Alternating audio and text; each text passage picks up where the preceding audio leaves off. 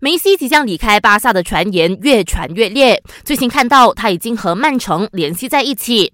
消息说，梅西对自己的新东家做出了选择，下赛季将前往英格兰加盟曼城。曼城方面据说也很愿意支付一亿五千万欧元，外加两名巴萨想要的球员作为天头，是要把人抢到手。正当报道写得言之凿凿之际，梅西的父亲出来说话了，他否认儿子要到英超踢球。梅西要离开他待了二十年的巴萨，最伤心的莫过于球迷。他们认为巴萨之所以会陷入衰退危机，一切都是拜主席巴托梅乌所赐。他管理不善，领导无方，要走的应该是他，而不是梅西。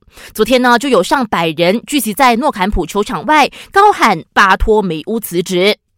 AC 米兰和伊布的续约谈判拉扯了好几个星期，至今都还没有定案。之前一度有传说伊布已经决定续约，不过很快的就被伊布的经纪人打脸，表示都是假新闻。